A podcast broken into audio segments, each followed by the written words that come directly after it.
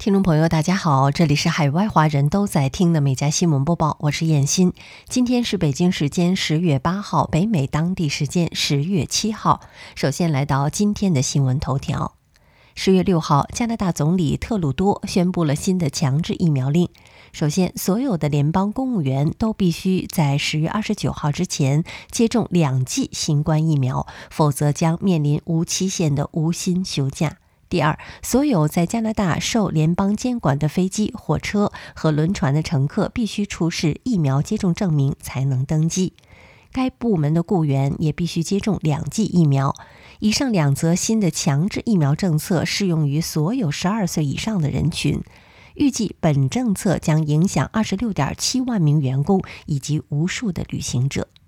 据介绍，旅行疫苗令将分成两个阶段来实施。十月三十号起，所有从加拿大机场登机或者乘坐火车、船舶的旅客，都将需要提供疫苗接种证明或者核酸检测阴性证明。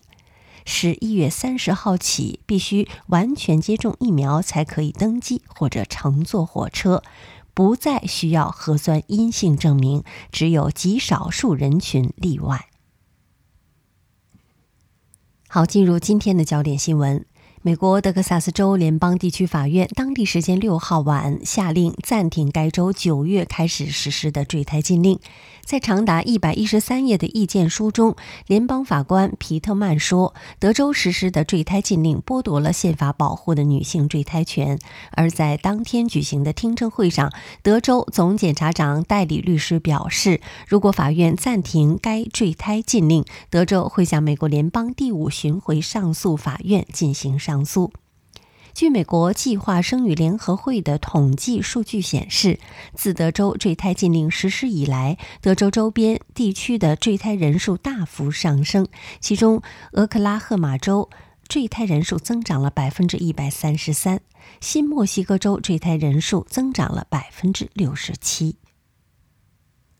据路透社周三报道，本周校对蓝调行动大学入学丑闻的首次审判将在波士顿的陪审团面前进行。联邦检察官指控五十七人参与了美国有史以来最大的大学招生欺诈计划。在案件中，富有的父母为了让自己的孩子进入精英大学，通过伪造入学考试，并贿赂教练，让他们将孩子视为受招募的运动员。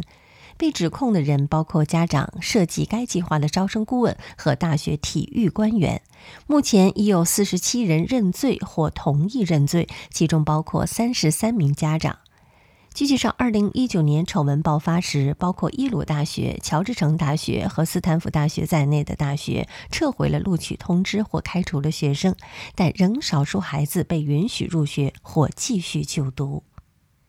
美国国防部长奥斯汀周三表示，美国拖欠的债务将削弱该国国家安全所依赖的经济实力，而他自己目前没有权利或能力确保该国现役人员、退役人员或承包商能够全额或按时获得薪饷。奥斯汀在声明中表示，二百四十万退役军人和四十万承包商的福利也将面临风险。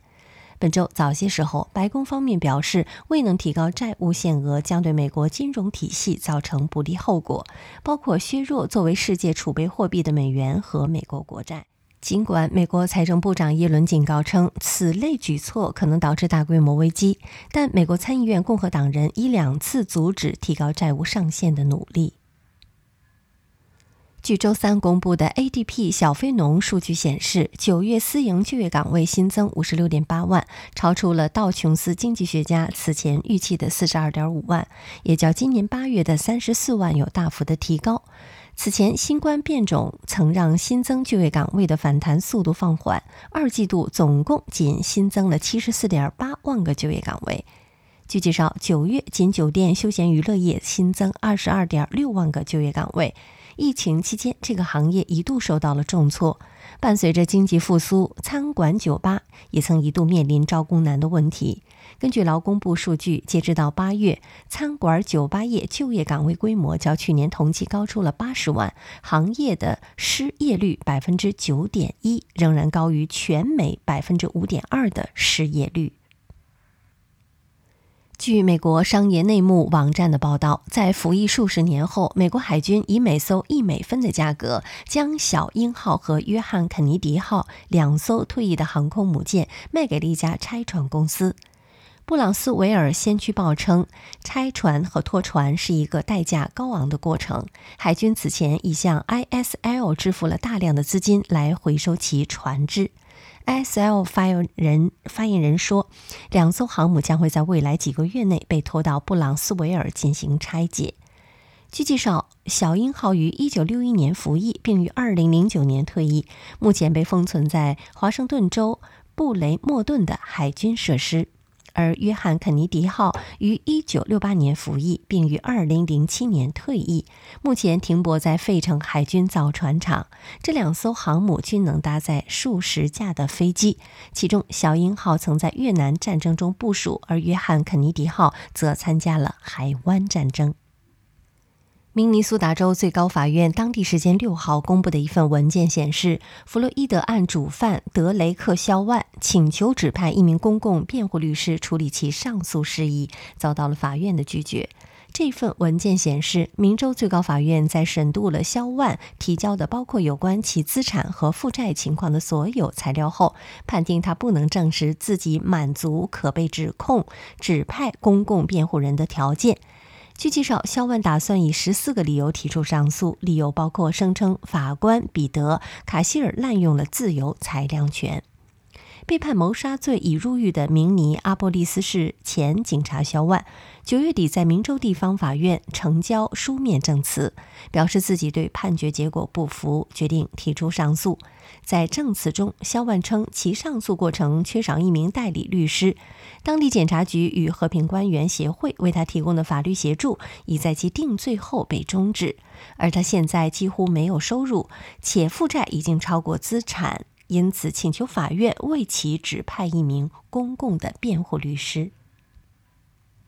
十月六号，美国德州美国第二大炼油厂马拉松石油公司加尔维斯顿湾炼油厂突现故障，大量原油喷涌而出。报道称，该厂每日炼油超过了五十九万桶，目前尚无具体的泄漏量的数据。当地官员称，泄漏事故或与炼油厂设施密封故障是有关的。该公司发言人表示，清理工作正在进行中，公司计划对泄漏原因展开进一步调查。德州城市应急管理部门表示，附近一条道路因此关闭，仅允许重要的车辆通过。目前暂无人员的伤亡报告。据介绍，这已是美国本月发生的第二起石油泄漏事件。十月五号，福布斯发布了二零二一年度美国富豪榜，榜单前二十名中有八名富豪的身价超过了一千亿美元，而一年前只有两个。前二十名富豪的总财富达到了一点八万亿美元，比去年增加了五千亿美元，创纪录新高。这次想进入入榜单前二十名，需要拥有至少三百六十亿美元的财富，这是有史以来最高门槛儿。亚马逊创始人杰夫·贝佐斯以两千零一十亿美元的身家位居榜首，同时也成为了福布斯美国富豪榜上首位身家超过两千亿美元的富豪。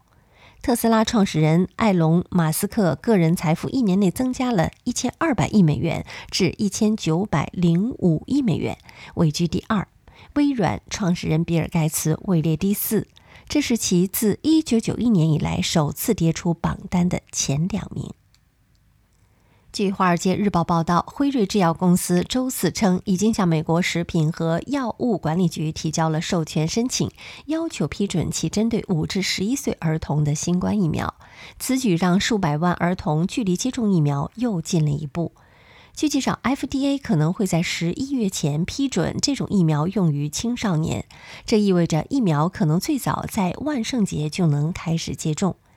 FDA 已经安排一个外部专家小组在十月二十六号对数据进行审查。该机构不必遵循专家小组的建议，但其通常会这么做。如果获得批准，五到十一岁儿童将接受两剂辉瑞疫苗的接种，中间间隔三周，就像青少年和成年人一样，但剂量较低。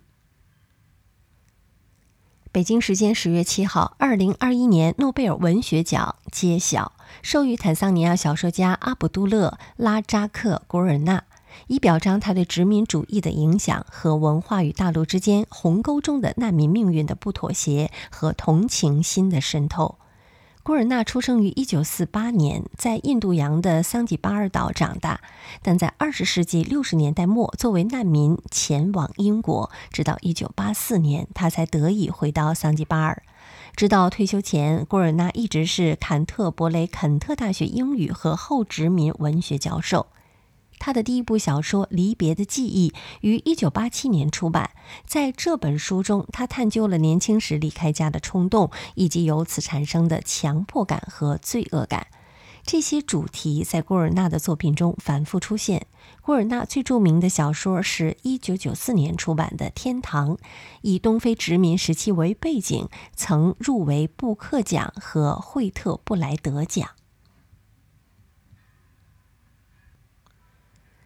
北京时间十月七号，当 NBA 官方晒图公布 Instagram 账号粉丝数突破六千万里程碑的大关，且冠绝北美体育联盟时，美媒 Front Office Sports 则是晒出了另一组数据，即詹姆斯的社媒粉丝数即将突破一亿大关，其他艺人粉丝数比北美五大职业体育联盟总和还多。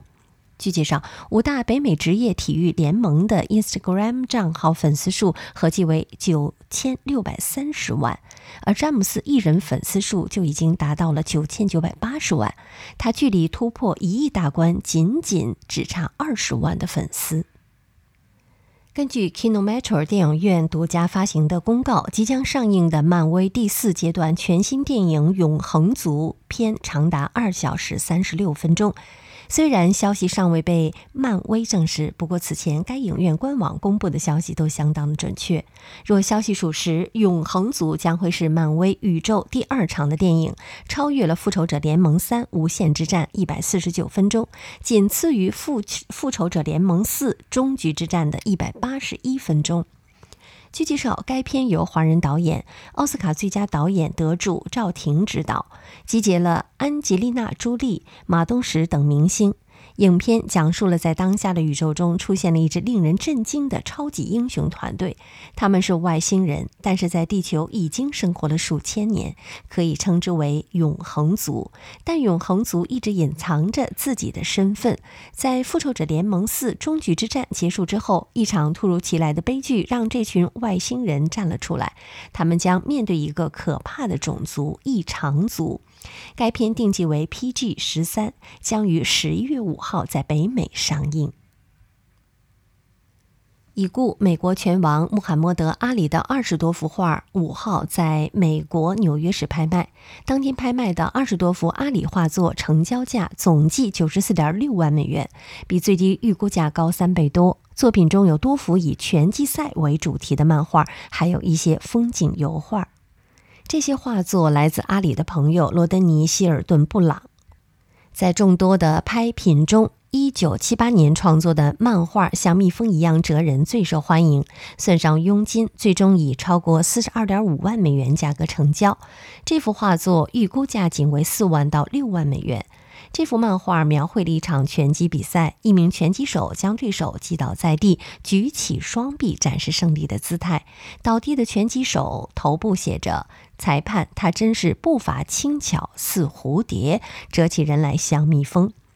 阿里经常用“轻巧似蝴蝶，折人像蜜蜂”来形容自己的拳击风格。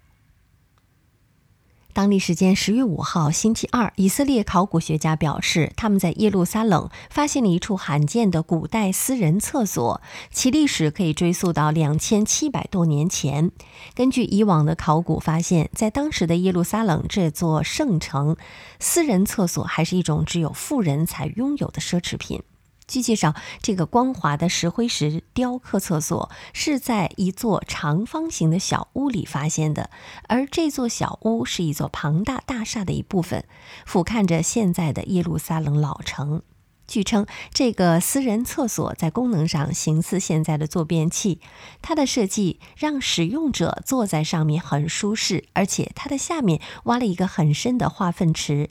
以色列文物当局还表示，在这个私人厕所下面的化粪池中，发现了一些动物骨头和陶器等物品，这可以揭示当时人们的生活方式和饮食，以及古代的一些疾病。当地时间十月五号，时尚品牌路易威登在法国巴黎举办时装秀期间，秀场中央突然出现了一名手举写有“过度消费等于灭绝”标语的抗议者，像模特一样在秀场中央走秀。保安很快将他按倒在地并带走。而就在时装秀快要结束的时候，又一名抗议者手举类似的标语走在模特中间，也是很快被保安带离了现场。据介绍，抗议者为法国土地之友灭绝叛乱的环保组织者，他们以此种形式谴责过度消费对环境的影响。现场目击者表示，抗议者的出现在现场引发了轰动，LV 高层们面面相觑，相互充满疑问地看着彼此。好，以上就是今天美家新闻播报的全部内容，感谢收听，我们明天再会。